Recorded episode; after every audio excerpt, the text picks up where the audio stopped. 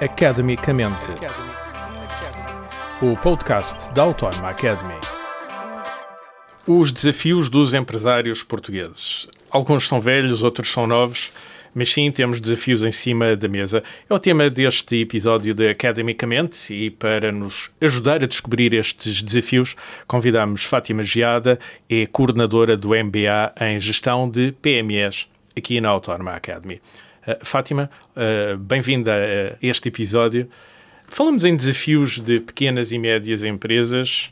Alguns são desafios velhos, outros são desafios novos. Quais é que são os maiores desafios que um empresário atravessa hoje em dia em Portugal? Uh, eu começaria por referir aquilo que são desafios transversais em termos económicos e que afetam quer PMEs, quer grandes empresas. E uh, a esse nível gostaria de referir fundamentalmente o forte abrandamento da zona euro, que se está a verificar em termos de crescimento económico, que vai afetar tudo aquilo que é escoamento das nossas exportações e tudo aquilo que são os grandes riscos cambiais ligados a alguma uh, flutuação, volatilidade da própria moeda euro. Depois, as questões mais uh, diretamente envolvidas com o nosso dia a dia, as questões que têm a ver com a inflação e o seu comportamento. Uh, nós podemos pensar que a inflação tem vindo sucessivamente a diminuir, é certo, mas a tendência é para ela se manter uhum. a níveis relativamente significativos. Há meio dúzia de anos nós não olhávamos para a inflação com grande preocupação, nem e... propriamente para o custo do dinheiro com grande preocupação. Exatamente. E hoje em dia estas duas coisas juntas, a inflação por um lado e a, tentativa de travar com aumento da taxa de juro deve deixar grandes amargos de boca a uma boa parte dos empresários portugueses. É exatamente como diz. A questão do preço do, din do dinheiro põe aqui a tónica de uma forma completamente diferente. E isso toca a todos. E isso toca a todos. E toca a todos na vertente do crescimento das próprias empresas. Porque se até aqui onde os empresários deveriam pôr a sua tónica. Era na forma, no return on investment, na forma como tinham o retorno do investimento efetuado. Agora, cada vez mais, tem que se olhar para a autonomia do investimento, porque as empresas, ao estarem muito dependentes de capital alheio, têm aqui, obviamente, um risco associado que tem a ver com o preço do dinheiro. Nós há uns anos olhávamos para a questão dos capitais e isso nem era propriamente uma grande preocupação. Algum banco, se o negócio fosse sustentável, havia de emprestar.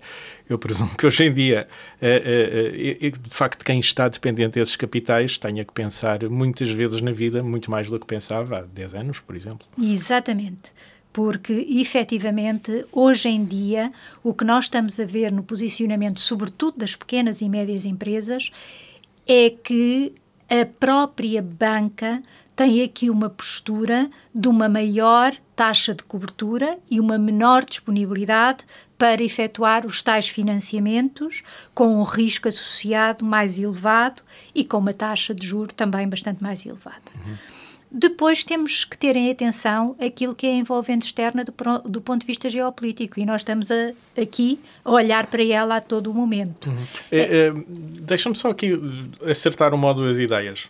Quando olhamos para a geopolítica, enfim, temos guerras eh, que se calhar há pouco tempo não imaginaríamos que temos. Temos desregulação dos mercados eh, que nunca, nunca voltaram ao normal no, depois da, da pandemia das matérias-primas, enfim, das, dos produtos intermédios. A dificuldade de encontrar estoques hoje em dia é assustadora, o preço das matérias-primas subiu, enfim, há uma incerteza muito maior a este nível. Uh, um empresário pode dizer, ok, mas isso não me incomoda muito porque eu não exporto, ou mesmo quem trabalha só no mercado português estará seriamente preocupado com esta incerteza tem que estar seriamente preocupado, porque não é uma questão só das exportações, é uma questão também dos custos internos das empresas. Porquê? Porque, obviamente, há mercados específicos que estão a ser atingidos neste momento por disrupções guerras e outros conflitos e que vão impactar diretamente no preço dos combustíveis. Uhum. E os combustíveis, quer os fósseis, quer de outra natureza, os mais green, qualquer um deles está mais caro. Está mais caro. E a tendência é que venha a estar mais caro. E é muito interessante ver o, o Risk Focus 2024 uh, da ECIA, em que é colocado desde logo como principais riscos estes riscos que eu acabei de referir, a taxa de juros, a taxa de câmbio, o preço dos combustíveis, que até há bem pouco tempo eram riscos que estavam já considerados então, básicos, já estavam controlados. Dos novos riscos que temos, apesar de serem antigos, mas enfim, não olhávamos para eles no médio prazo, eh, estes são aqueles que mais podem assustar um pequeno, médio empresário. Estes são, sem dúvida, riscos muito relevantes para um pequeno e médio empresário, associados a outros. E dentro dos outros, eu citaria dois. Um que é o risco de regulação, tudo aquilo que tem a ver, por exemplo, com o reporting não financeiro obrigatório a partir de 2024 para as empresas uhum. e que vai obrigar um alinhamento com os indicadores green, portanto, com os GRIs, com os ODS da União Europeia, etc. ODS, vamos traduzir aqui por miúdos, mesmo para empresários que Pronto, estejam um pouco mais. São indicadores do ponto de vista de ambiente, Sim. social e de governação. Que até agora não eram sequer tidos em consideração pelas organizações, ou muito pouco no âmbito das pequenas e médias empresas. Sobretudo as grandes organizações sempre tiveram em atenção estes ESGs, não é? Exatamente. A, a, a, governança, o termo em português é mesmo este, não é? É, a governação, a, governança. o ambiente, não é? E, e a, componente social. Isto hoje em dia está no prato do dia dos pequenos empresários também?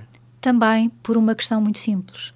Porque a banca dá privilégio, dá maior disponibilidade de financiamento às empresas que são cumpridoras no âmbito desta estrutura de ESG.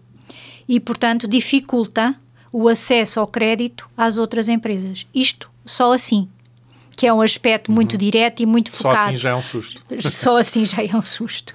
Sem ir para questões mais elaboradas, que têm a ver necessariamente com as questões ligadas ao trabalhador. Uhum.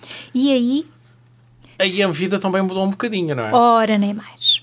Aí eu citaria um outro risco muito interessante e que simultaneamente é um risco e uma oportunidade. Também não vamos ver só do ponto de vista negativo. Mas temos o teletrabalho o teletrabalho surgiu como algo extremamente desafiante, sobretudo para as pequenas e médias empresas, porque as grandes, de alguma maneira, tinham uma estrutura do ponto de vista tecnológico, informática, etc., que lhes permitiu responder com grande eficácia a esta nova vertente. O caso das pequenas e médias empresas também estão a responder e a responder com eficácia, mas sem dúvida que é um desafio. É um desafio em permitir, em controlar e em utilizar da melhor forma possível aquilo que é o teletrabalho. Mas eu digo que é uma oportunidade porque também aí vamos ter o outro contraponto, que é uma forma de estarmos mais verdes, uhum. entre aspas. E, e pode haver também ganhos de eficácia, se for bem feito, presumo. Ganhos de eficácia, ganhos diretamente ligados à logística, ganhos diretamente ligados à localização das grandes organizações. Menor consumo de energia. Menor consumo de energia, menor deslocações pendulares, necessidade de menos espaço Logo, para os escritórios. O tal melhor Logo ambiente. o melhor ambiente. Uhum. Mas isto, por outro lado, também, eu, eu só estou a falar de sustos e de riscos, parece que eu estou um pouco pessimista.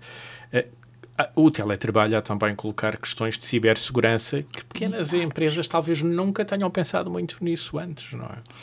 É muito interessante ver que as grandes empresas, elas já têm até as semanas Uh, as semanas da cibersegurança, as semanas da utilização ética dos, dos aparelhos uh, informáticos, das tecnologias que abrem para estas metodologias. Fátima, apesar de vermos isto nos canais de televisão, nas séries televisivas, não é? Ataques informáticos. Uh, o empresário português está ciente destes riscos ou ainda há caminho a ser feito de pedagogia uh, de questões ligadas à cibersegurança? Sem dúvida que há um caminho muito grande ainda a ser feito do ponto de vista das pequenas e médias empresas, mas começamos a ter já algum conhecimento de causa. Uh, contudo, é necessário fazer aqui este caminho de desbravar e sensibilizar os empresários para esta vertente e não deixar que haja só uma lógica de contraponto, de resposta, mas que haja controlos preventivos. que haja aqui uma que não preocupação. Seja depois da casa roubada colocar as trancas, as trancas à porta. À porta exatamente. Sim. Uh, uh, porque no, nos filmes nós vemos isto como um problema dos governos e das empresas grandes. Nós estamos acostumados a ver uh, como um problema da loja, da pequena fábrica, não é? E até do individual, que de um momento para o outro pode ver os seus dados completamente restritos, raptados, raptados a necessidade de pagar alguma coisa ou não pagar e ficar sem a informação e, por outro lado, em toda esta dinâmica que estávamos a referir do teletrabalho, naturalmente tudo isso é muito mais potenciado porque as pessoas estão em casa com VPN, estão em casa a trabalhar com algumas seguranças adicionais, se estivermos a falar de grandes organizações, mas se estivermos a falar. De pequenas, sim, é diferente. Pequenas é diferente. E aí temos todos um trabalho a fazer. E as universidades são, sem dúvida, um ponto fulcral que nós devemos utilizar para poder passar esta informação. Para promover esta pedagogia? Promover esta pedagogia, sem dúvida. Uh, no começo da nossa conversa, Fátima, eu disse que uh, coordena um MBA em gestão de PMEs. Maior, a maior parte do tecido empresarial português está aqui dentro, até muito em microempresas, mais do que pequenas microempresas. Uh, quem é que frequenta este MBA? Quem é que são estes pequenos, médios, pequeníssimos empresários? É muito interessante, realmente, o nosso tecido empresarial em Portugal, 99% são PMEs. E quem tem frequentado estes, enfim, estas pós-graduações, estes MBAs, são fundamentalmente, exatamente, pequenos e médios empresários. Temos alguma frequência também de alunos que vêm, portanto, da licenciatura e querem constituir uma formação adicional, mas são já pessoas. Fátima, desminta-me se eu estiver errado. Muitas vezes a licenciatura tem um enfoque nas metodologias das grandes empresas, das grandes corporações e não tanto nas microempresas. Sem dúvida. Aliás, os aspectos teóricos que nós todos, enquanto professores, procuramos transmitir nas licenciaturas são um abrir portas do ponto de vista racional para os alunos poderem depois investigar, eventualmente até serem investigadores. Portanto, o contexto da envolvente que é dada numa licenciatura não tem a ver com o aspecto prático, focado e muito direcionado de para um MBA desta natureza um ou de uma pós-graduação desta natureza. Sem dúvida. Uhum. Uh, uh, normalmente cresci uh, profissionalmente na Marinha Grande, é um sítio onde há muitos pequenos microempresários com uma dinâmica uh, enorme, não é? Deve ser das zonas uh, onde há mais uh, vivacidade no tecido empresarial português aqui em Portugal. Cruzei-me muito com pequenos abridores de negócios, alguém que é bom na sua profissão, torna-se excelente na sua profissão e abre o seu pequeno negócio. E, por norma, são pessoas que sabem muito da profissão que exerceram, mas também muito pouco do negócio. Isto continua assim. Hoje, hoje já temos empresários um pouco mais espertos, não só na profissão, mas também na gestão do negócio.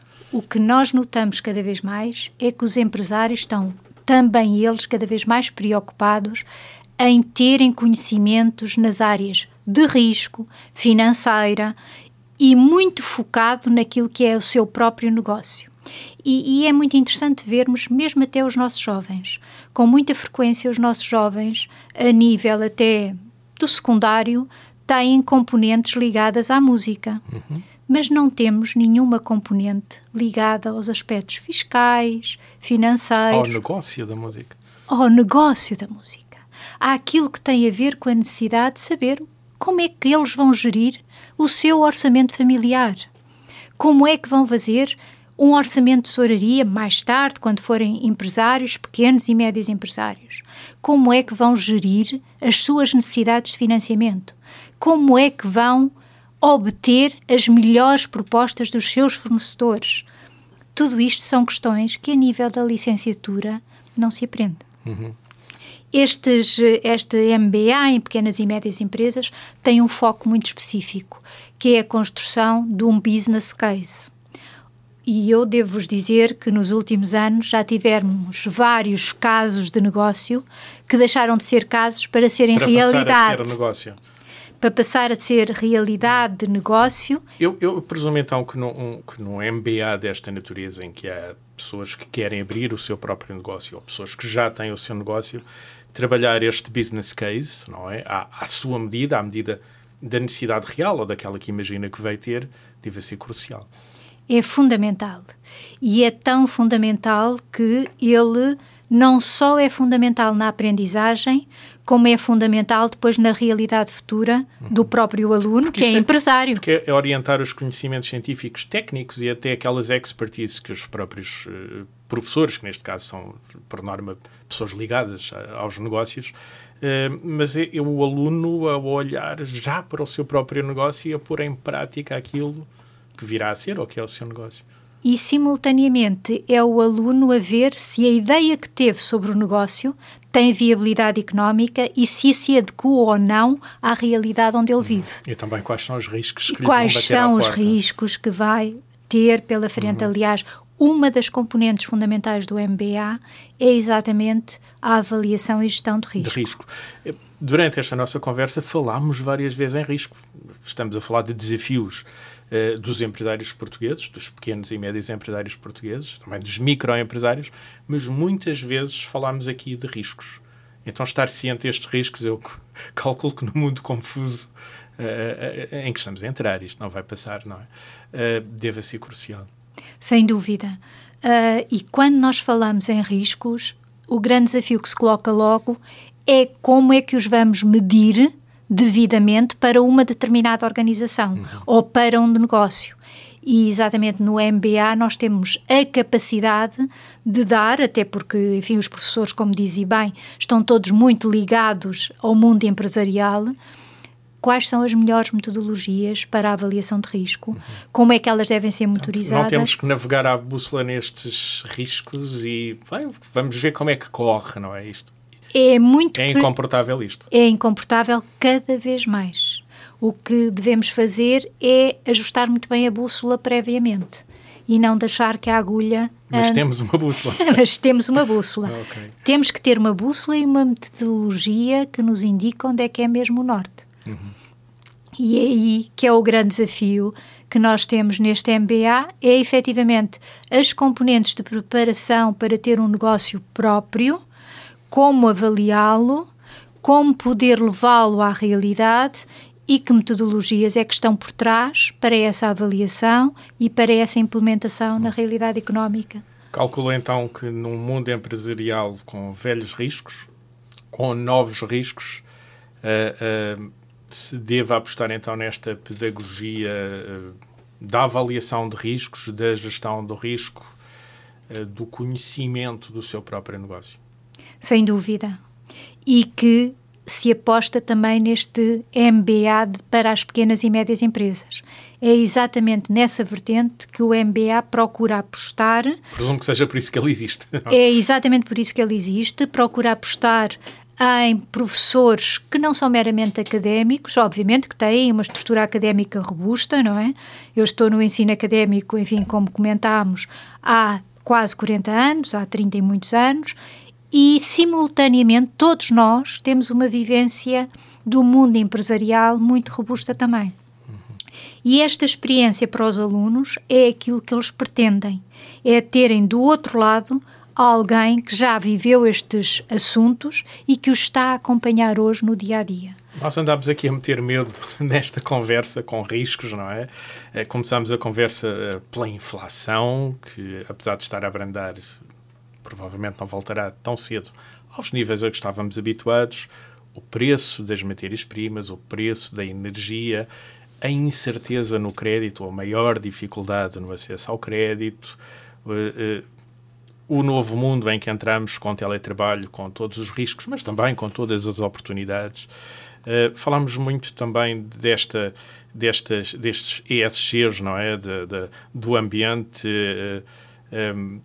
Há financiamentos para a economia circular hoje em dia, encontramos muito isso, sobretudo nos programas eh, ligados a PMEs, eh, que são financeiramente apoiados eh, por verbas comunitárias. é preciso estar atento a esta nova economia mais verde, mais circular? Sem dúvida, porque, como eu referi, não é só uma questão da banca e do financiamento e da preferência dos mesmos, mas é cada vez mais uma preferência dos consumidores. E os consumidores estão cada vez mais exigentes nesta vertente.